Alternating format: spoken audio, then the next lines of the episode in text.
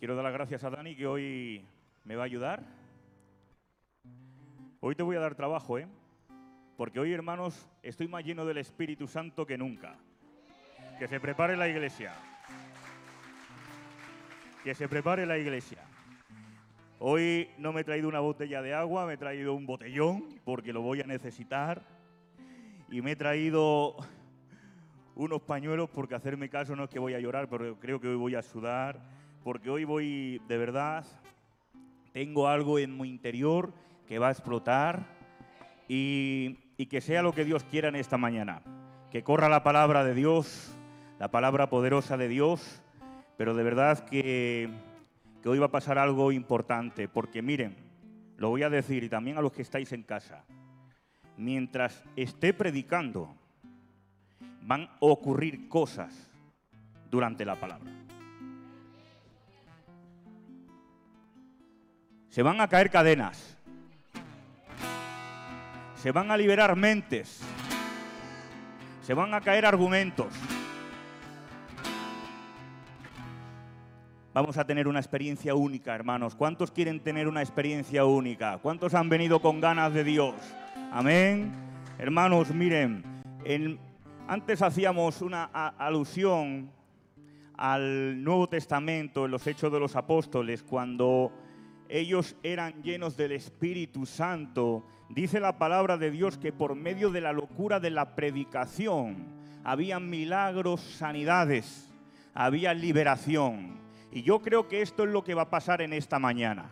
Que por medio del poder de la locura de la predicación, aquí va a haber sanidad, aquí va a haber liberación, aquí va a haber llenura del Espíritu Santo.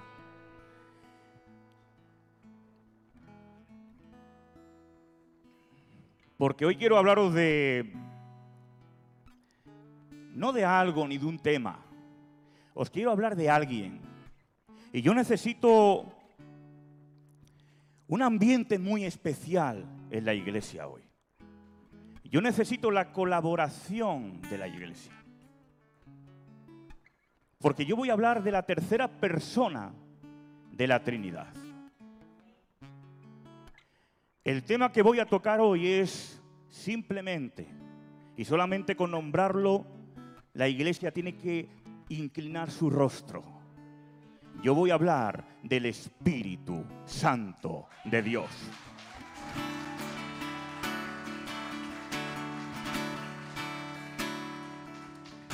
Y he cogido este verso clave para la predicación de hoy. Y aquí nos vamos a anclar. Y ahora entramos en la palabra. Dice Efesios capítulo 5, verso 18. No os embriaguéis de vino, en lo cual hay disolución. Y ahora dice el apóstol, antes bien, sed llenos del Espíritu Santo recibimos la palabra de Dios como se merece, con un aplauso y empezamos a predicar.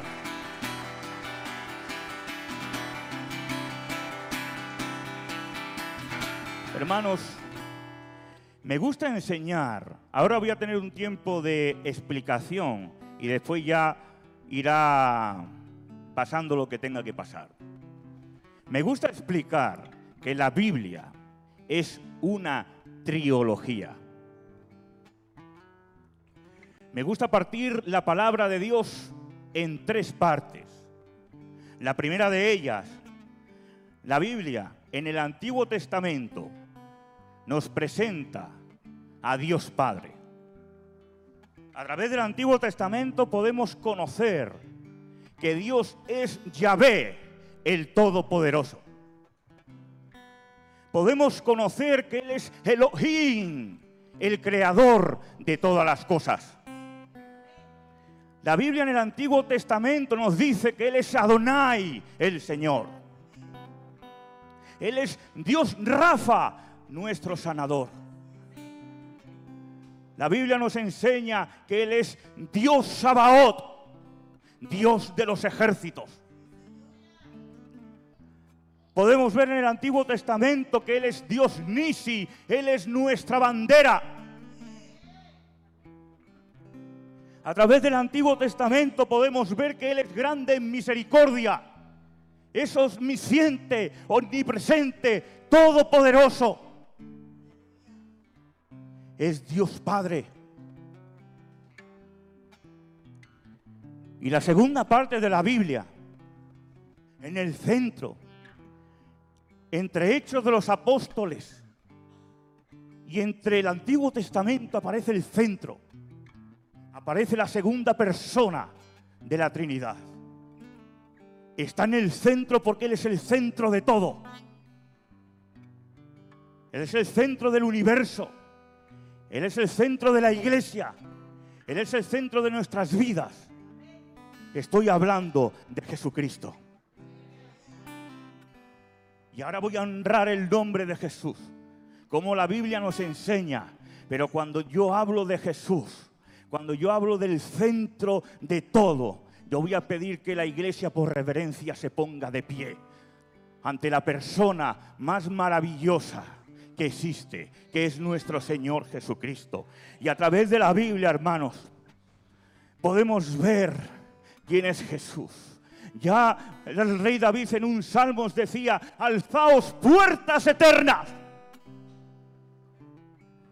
porque viene el rey de gloria.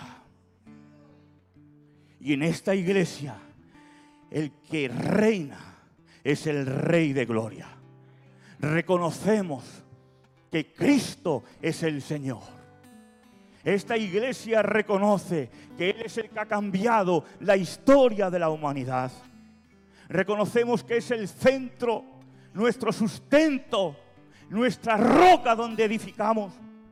Él es el principio y el fin. Él es el alfa y la omega. Él es la rosa del Sharón. Es el león de Judá. Es la luz del mundo. Es el rey de reyes y señor de señores. Jesucristo.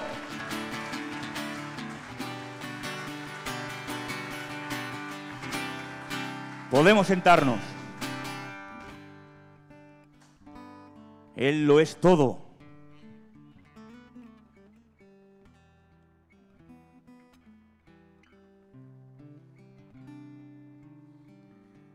Y a partir de los hechos de los apóstoles, viene la tercera persona.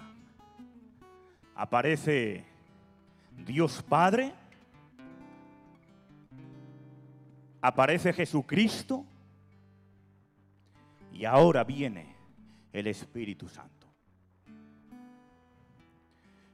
¿Quién es el Espíritu Santo?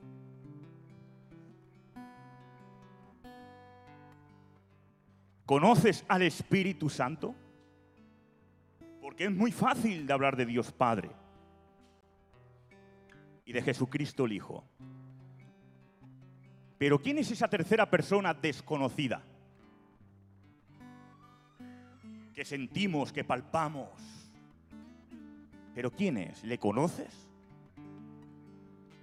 ¿Tú crees que por venir a la iglesia una vez a la semana conoces al Espíritu Santo? ¿Tú crees que por tener un ministerio o tocar un instrumento conoces al Espíritu Santo? ¿Tú crees que por tener conocimiento de las escrituras conoces al Espíritu Santo? Ya Dios lo dijo, mi pueblo perece por falta de conocimiento. Pero no es un conocimiento como nosotros creemos. Porque ese era un pueblo judío, conocían la Torá conocían la Biblia de pie a pa, pero no conocían quién era Dios de verdad. Y tú puedes tener el conocimiento del mundo Puedes haberte leído la Biblia cuatro veces o cinco. Solamente se puede tener conocimiento de quién es el Espíritu Santo cuando tú pasas tiempo con Él. Cuando tú te encierras en tu habitación, cuando tú estás en tu soledad, ahí es donde realmente tú tienes las mejores experiencias en tu vida. Aquí puedes recibir un toque. Aquí puedes igual tener una experiencia. Pero es en la intimidad cuando conocemos realmente al Espíritu Santo. Y la pregunta que te hago, ¿conoces al Espíritu Santo? ¿Quién es el Espíritu Santo? Y la mejor manera de definir para que podamos ir avanzando y entendiendo lo que quiero hablaros en esta mañana es diciéndote quién no es el Espíritu Santo. Hay doctrinas que se han metido en la iglesia, que se enseñan en la iglesia que el Espíritu Santo no es una persona. Dios lo reprenda.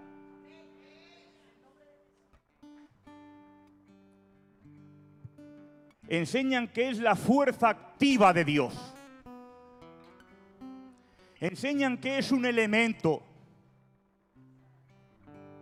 Enseñan que es una energía como el fuego, como el aire como la electricidad. Pero hoy bíblicamente voy a desmontar esas herejías.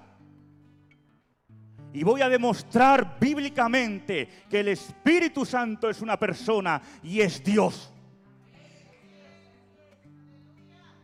La base de estas falsas doctrinas, hermanos, se basa que la Biblia enseña que el Espíritu Santo es como aceite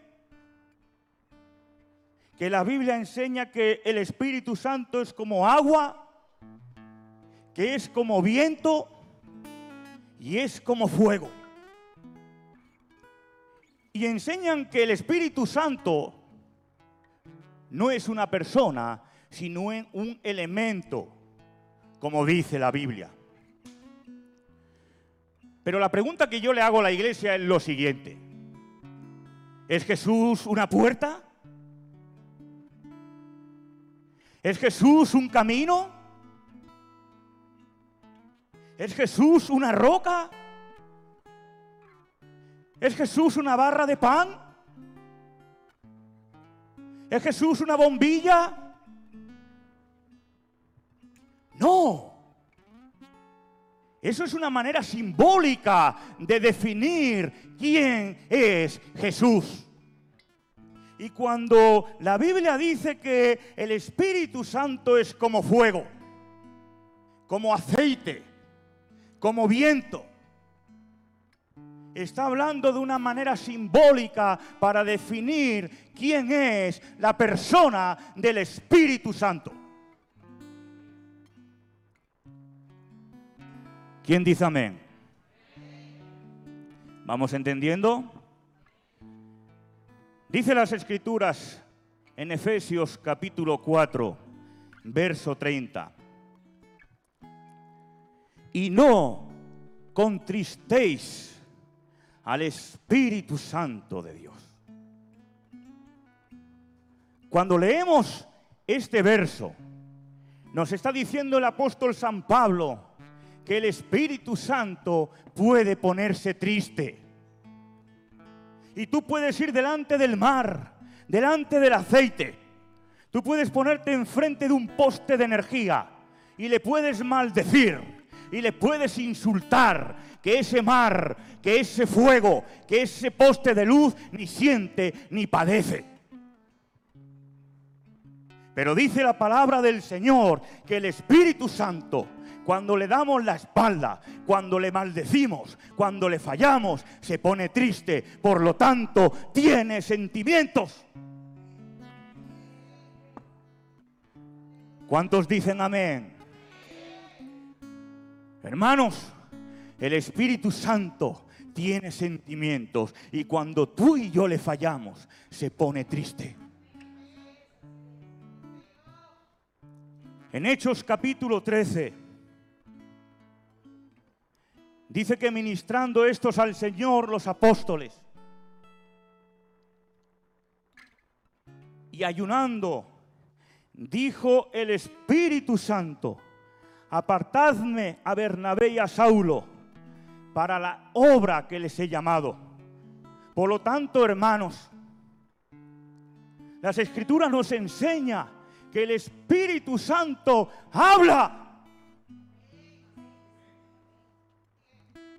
No solamente es una persona que tiene sentimientos, es una persona que habla. Y los elementos, las sustancias no hablan. Y no solamente habla que yo le digo a la iglesia y sigue hablando. Y sigue hablando. Cuando tú le buscas el Espíritu Santo te habla. Y ya no solamente en este texto, Él tiene sentimientos, Él tiene emociones, o habla que Él dice que escoge a las personas para apartarlos al ministerio.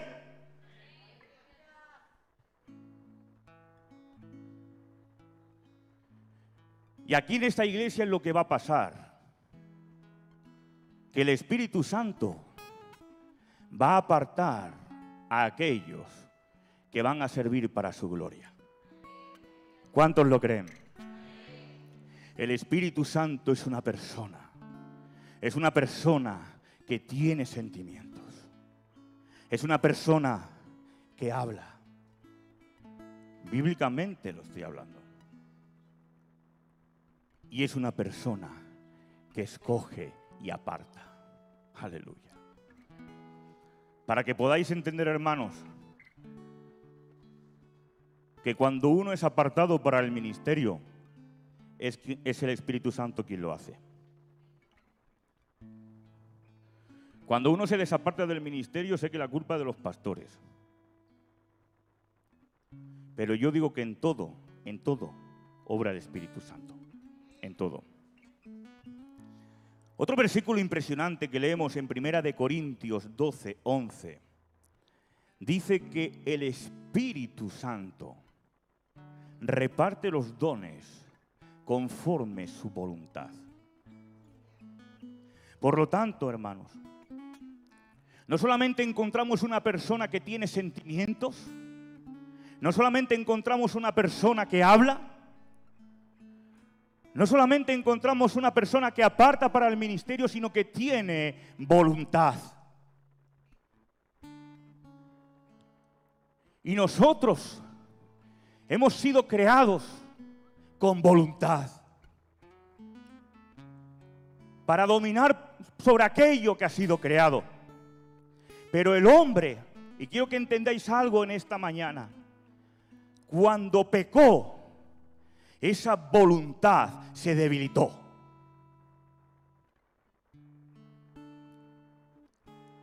De tal manera que hay personas aquí que tienen la voluntad de no pecar, que saben que el pecado es muerte, que no quieren pecar, pero son débiles. Por eso Pablo decía, Hay una ley en mis miembros que se revela contra la ley de mi mente y me lleva cautivo al pecado. Y lo que yo quiero hacer, no hago. Y lo que no quiero hacer, eso hago. Y él gritaba, miserable de mí. ¿Quién me librará de este cuerpo de muerte?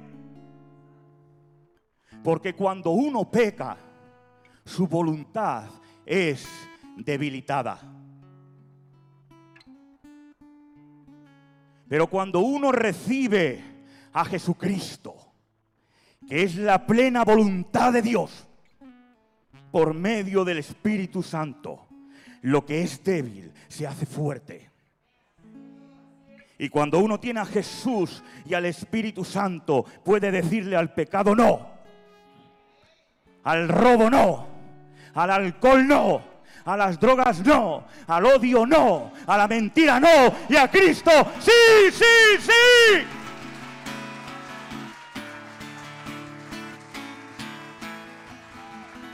Así que hoy es una oportunidad única de que tú puedas reconciliarte con Dios.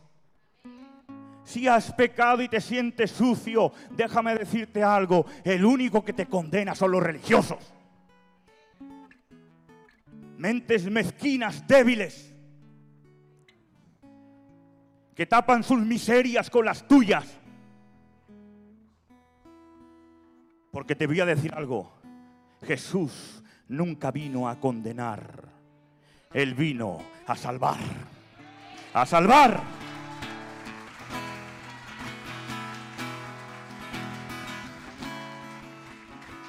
Dice la Biblia que en el principio no había nada. Dios creó todo por medio de su palabra. Él dijo que se haga el cosmos y apareció el cosmos. Él dijo que sea la luz y se hizo la luz. Él dijo que se haga los animales, la tierra, el cielo, la vegetación. Y se hizo por medio de su palabra. Pero de repente dijo, alto ahí. La Trinidad se reúne. Ahí está el Padre y el Hijo y el Espíritu Santo. Y dicen, eh, vamos a crear al hombre y a la mujer a nuestra imagen y semejanza. Pero aquí cambia algo, hermanos, que no los crea por su palabra. Dice aquí, los formó Dios. Él podía haber dicho que sea el hombre y es el hombre. Él podía haber dicho que sea la mujer y sale la mujer. Pero aquí no. Aquí dijo, formemos. Y dice que coge un muñeco de barro. Porque no te engañes. Tú eres barro. No te engañes.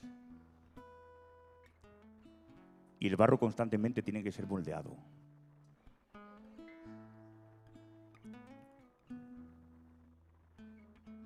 Y dice que cuando tiene ese muñeco, ese muñeco de barro, ahí está, dice que él se acerca, rostro con rostro. Y dice, Espíritu, te toca.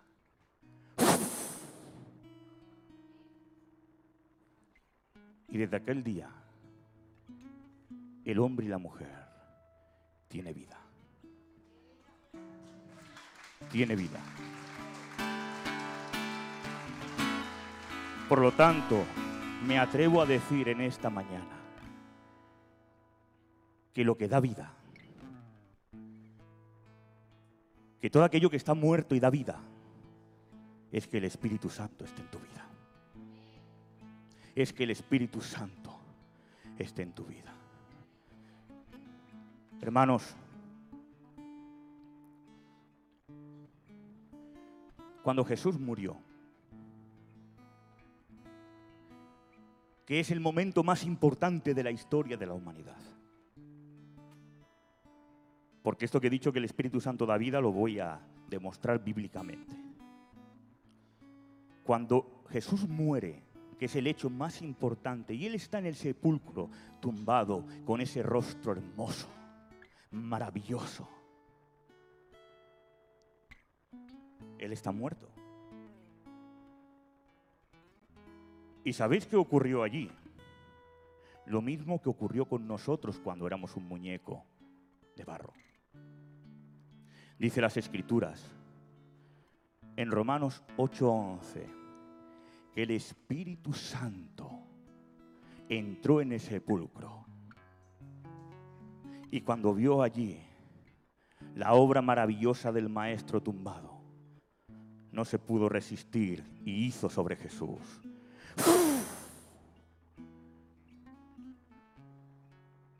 Y dice que Jesucristo se levantó de entre los muertos.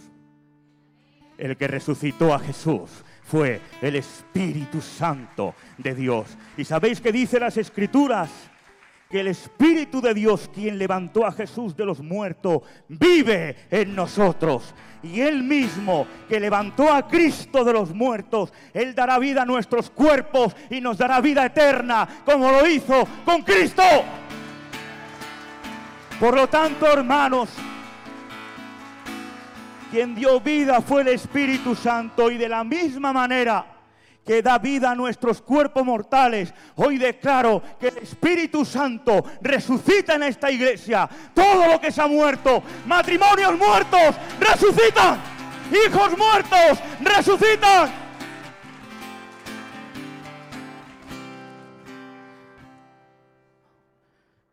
Amén.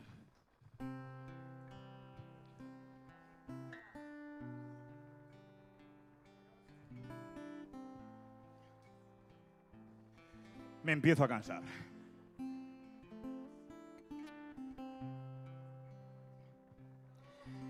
Yo estoy notando a Dios en esta mañana. No sé vosotros, pero yo estoy notando al Espíritu Santo de Dios en esta mañana. Que corra el Espíritu en esta mañana. Que corra el Espíritu Santo en esta mañana.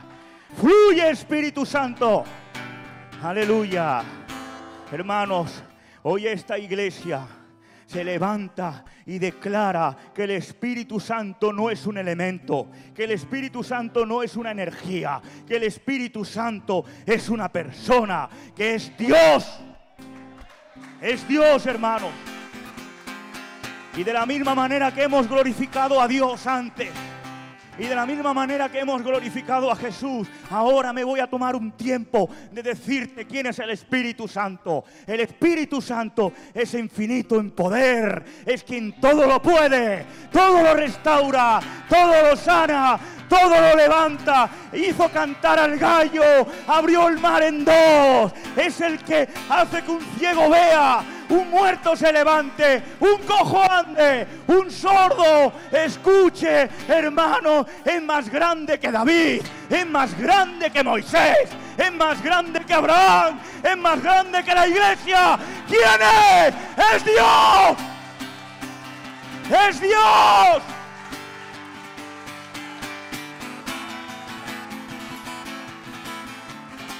Te adoramos, Espíritu. Eres Dios. Tú levantas esta iglesia. Tú unges esta iglesia. Eres Dios. Bendito sea el nombre de Dios. Es Dios, hermanos. Volvemos al versículo inicial, que no quiero que se me olvide porque yo entro en materia y...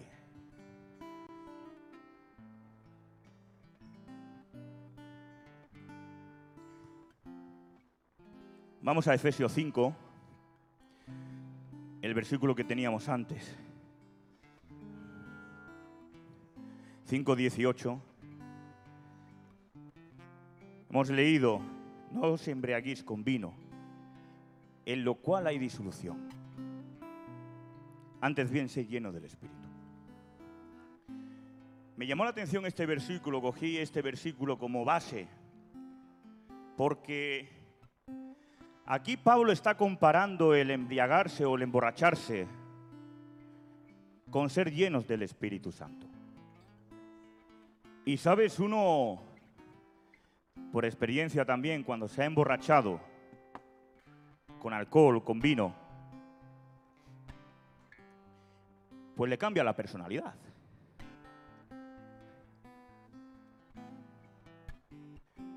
Eras un tímido y estás borracho y eres un valentón. No hay quien te aguante si te pones al lado de alguien.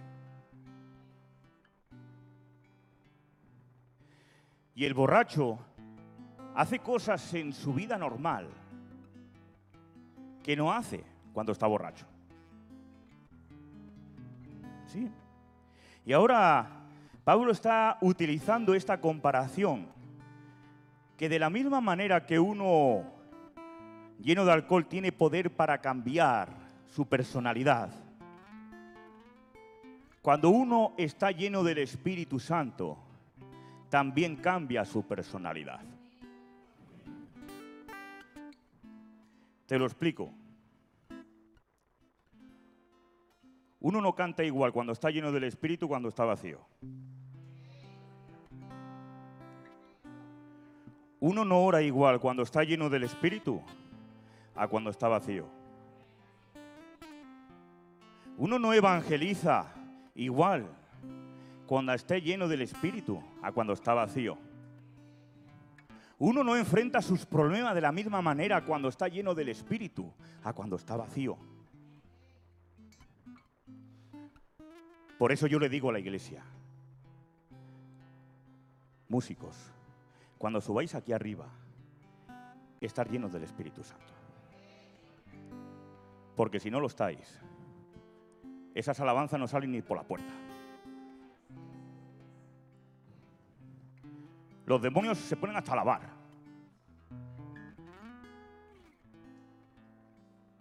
A los intercesores, a los que oráis, si no estáis llenos del Espíritu Santo, no lo hagáis porque son oraciones hipócritas.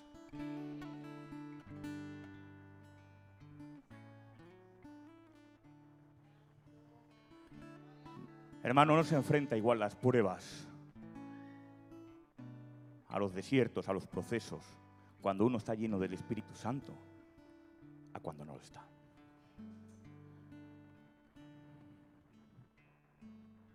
Bendigo, bendigo el nombre del Señor. Amén.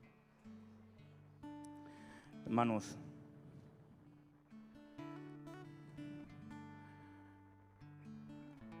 una vida vacía del Espíritu es una marioneta en las manos del diablo. Te derriba y te destruye con un toque. Pero cuando uno está lleno del Espíritu Santo, ya pueden venir huracanes, ya pueden venir turbiones, ya se pueden levantar ejércitos de demonios que si uno está lleno de la unción y del poder de Dios, no hay quien nos haga frente. No hay quien nos detenga. Porque cuando estamos llenos del Espíritu Santo, quédate con esta palabra, somos invencibles. Somos invencibles, hermanos. No dejes escapar la oportunidad de llenarte del Espíritu Santo. Hay una advertencia de Pablo a la iglesia de Tesalónica que no, quiere quiero dejar pasar por alto. Él se presenta en Primera de Tesalonicenses, capítulo 5, verso 19, y le dice a la iglesia, no apaguéis al Espíritu. Tremendo es esto. Aquí, hermanos, Pablo nos está enseñando que el Espíritu Santo que hemos recibido se puede apagar.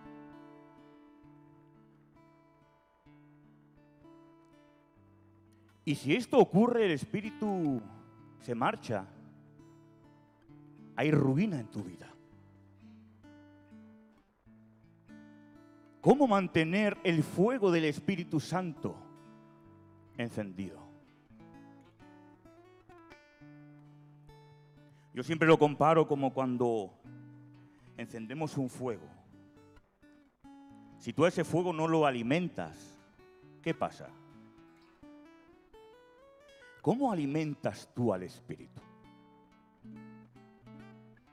Y a veces también si ese fuego que está encendido, mientras más cerca, ¿qué pasa?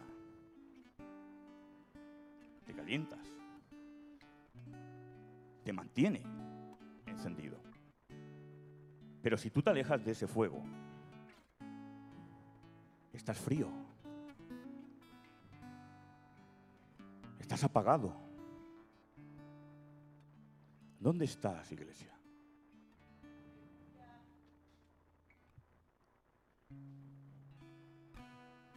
La Biblia nos presenta a dos hombres.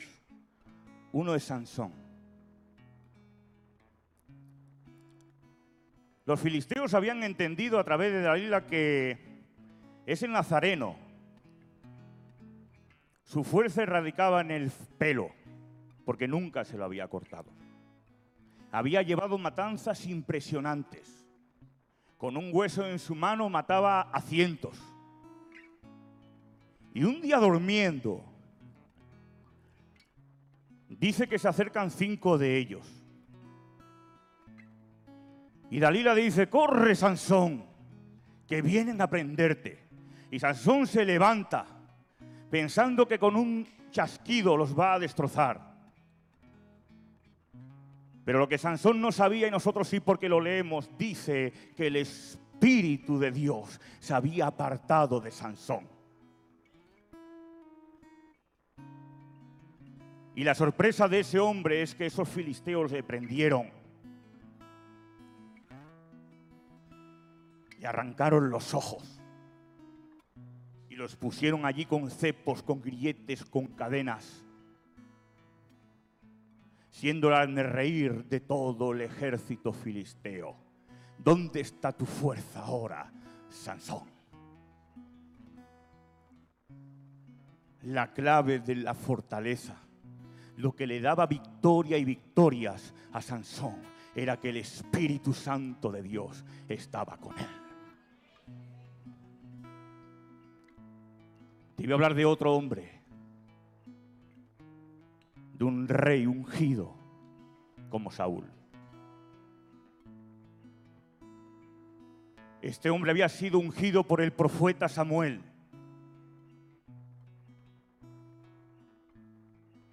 Pero hubo un día que desobedeció a Dios. ¿Y sabes qué pasa cuando alguien desobedece y le da la espalda a Dios?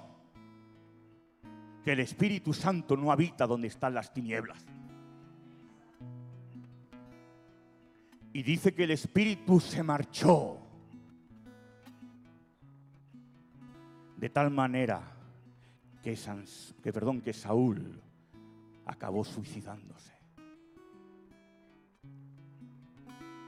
Me da mucha pena cuando veo a hermanos y a hermanas que por cosas de patio de colegio, por temas carnales, por excusas, se suicidan espiritualmente. Y dejan de venir a la iglesia porque ya no me tienen en cuenta. Porque ya no me saluda el pastor. Porque mis hermanos me critican. Y se suicidan espiritualmente dejan de orar. Dejan de leer la palabra de Dios. Dejan de alimentarse. Y el Espíritu Santo se apaga. Y ese suicidio espiritual no es culpa de nadie, simplemente que el Espíritu Santo se ha apagado. Porque cuando uno está lleno del Espíritu Santo, no está mirando lo que pasa a su alrededor, está mirando lo que hay arriba. Lo que viene de arriba.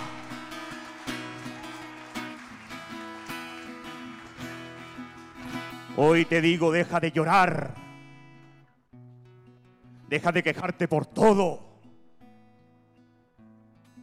La historia ya está escrita.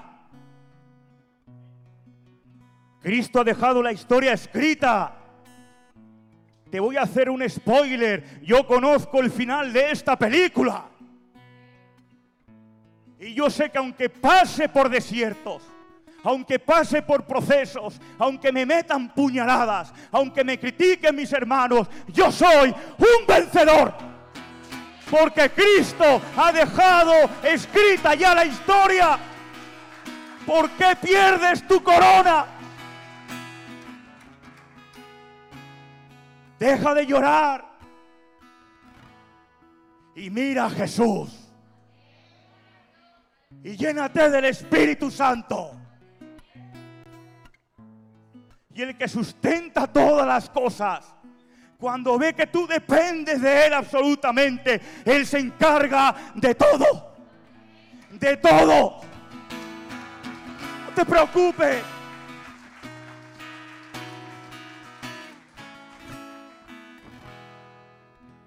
Hermanos, cuando estamos llenos del Espíritu Santo, no hay puertas cerradas que nosotros no podamos abrir.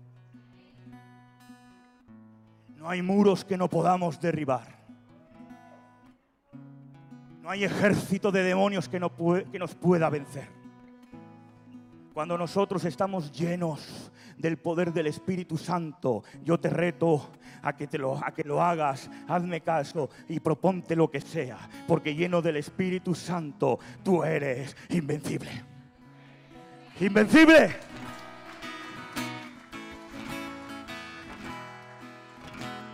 Para acabar, hermanos, quiero analizar unas palabras de Jesús.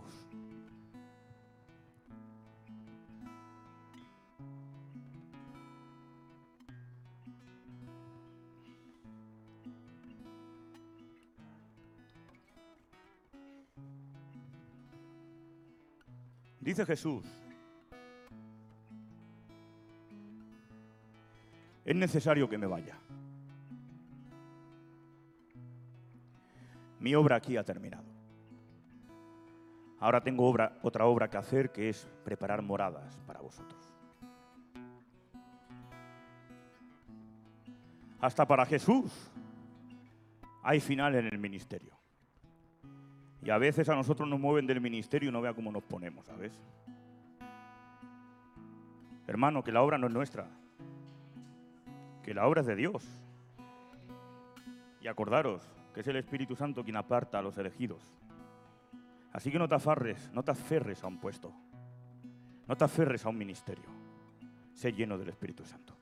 Y ahora dice Jesús, aplauda al Señor, no te quedes ahí a medias.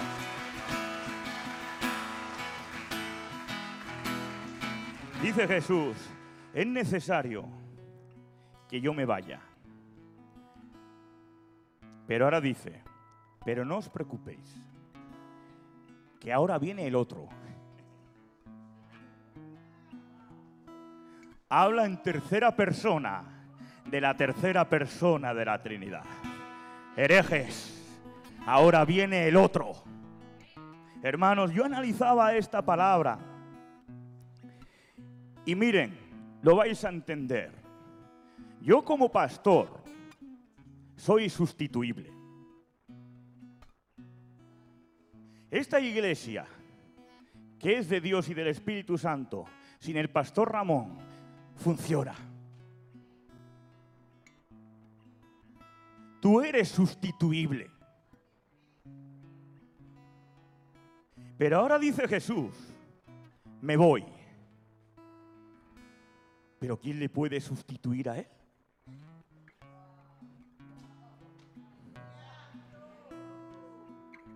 Dice Jesús, no os preocupéis, que el que viene es igual que yo, igual que mi Padre. Es el Espíritu Santo. Es igual que yo, dice el Señor. Aleluya. Santo, Dice, es el consolador, hermanos. Es el consolador. Y ahora dice Jesús, cuando Él venga, convencerá al mundo de justicia, de pecado y de juicio. No te engañes, tú no estás aquí porque te ha invitado tu familiar. Tú no estás aquí porque alguien te ha dado un folleto. Tú estás aquí porque te ha traído el Espíritu Santo de Dios.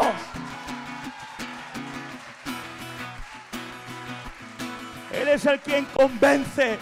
Él es el que te levanta por las noches a orar.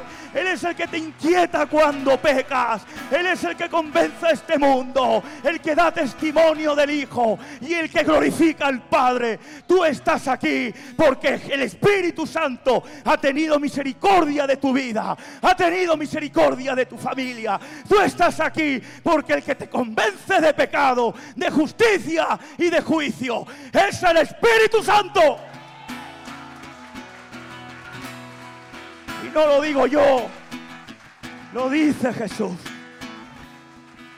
Hermanos, por eso, no te preocupes por tu esposo inconverso.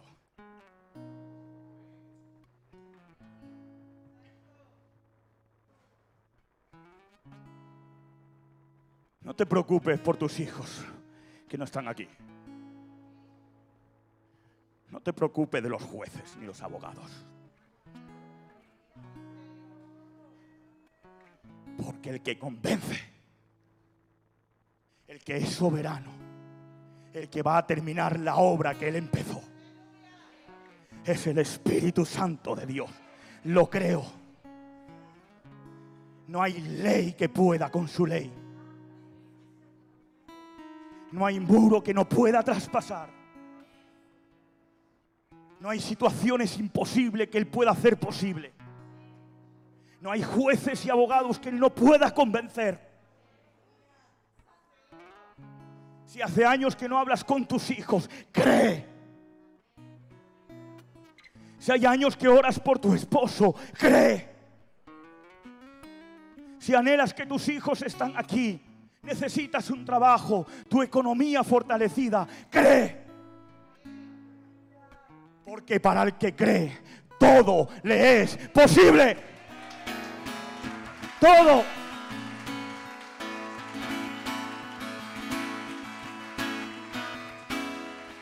Tú solamente dedícate a estar lleno del Espíritu Santo.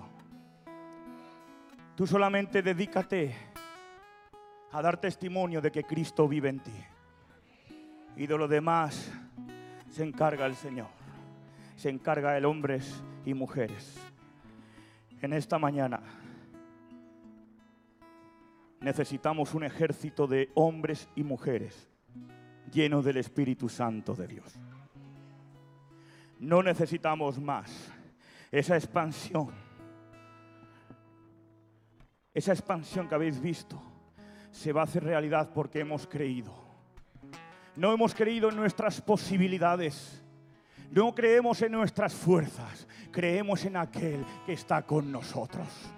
Creemos en aquel que abre camino donde no lo hay. Creemos en aquel que hace que lo posible, lo imposible sea posible. Creemos que en una iglesia pequeñita, en una ciudad pequeñita, sin hermenéutica, sin homilética, sin estudios, sin seminarios, somos vil, menospreciados de este mundo, pero hemos sido escogidos para encender, para avivar este país y este mundo. Dios lo va a hacer con nosotros, porque el que está delante de nosotros es el fuerte, el poderoso, el Espíritu Santo, el que prepara el camino para que nosotros andemos en seco.